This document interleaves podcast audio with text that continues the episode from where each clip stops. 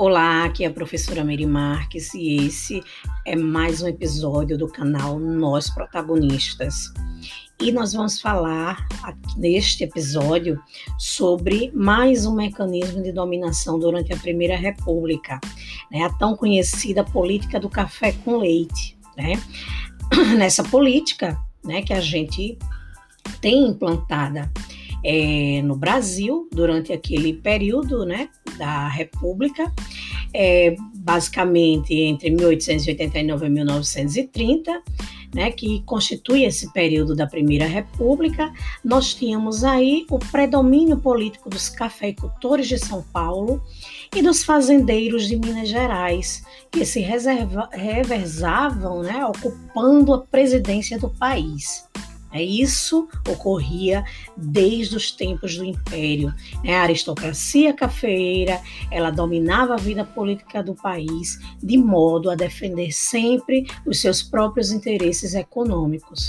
Então, durante os primeiros governos republicanos, os cafeicultores né, que não participaram aí diretamente do golpe militar que proclamou a República, eles foram discriminados, né? Com isso, né, ocorre aí a influência dos produtores de café, que só voltou a ser significativa a partir do terceiro governo republicano, mais precisamente no governo de Prudente de Moraes, que foi o primeiro presidente civil que assumiu a República. Então, nós temos aí, né, como já comentado, as raízes da liderança paulista e mineira na política brasileira durante esse período da Primeira República. Né? E isso né, encontrava-se na própria Constituição, que foi promulgada né, em fevereiro, em 24 de fevereiro de 1891, né, que determinava né, a forma federativa com ampla autonomia dos estados e a sua representação proporcional na Câmara dos Deputados, ou seja, cada estado elegia um número de deputados federais proporcional ao número de habitantes.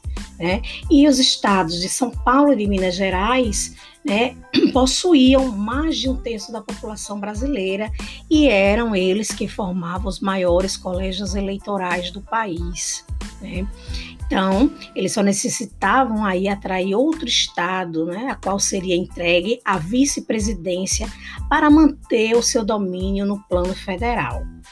E aí a gente vê a supremacia né, da política nacional desses dois estados, né, que se convencionou a chamar né, de política do café com leite, que só se definiu em suas linhas completas né, a partir da política dos governadores, aquela que nós estudamos no episódio anterior, né, que consistia é, numa troca mútua de favores entre governantes estaduais, né, que eram os representantes das oligarquias, e o governo federal.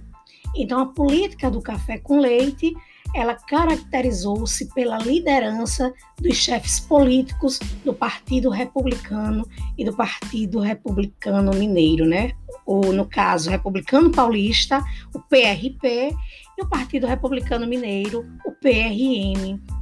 Então, desde a administração de Prudente de Moraes até a administração de Washington Luiz, né, apenas três presidentes eleitos, Hermes da Fonseca, Epitácio Pessoa e Washington Luiz não procediam dos estados de Minas Gerais ou de São Paulo. Né?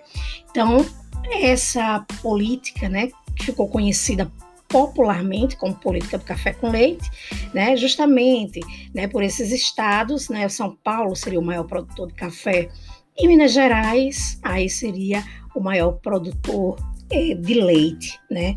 Não confundam certo? É, a política dos governadores é, e essa política aí do café com leite. Elas estão entrelaçadas, né, no sentido de se terem apoio, né, é, nessa conjuntura, mas necessariamente não são a mesma coisa, não tem a mesma é, definição, certo?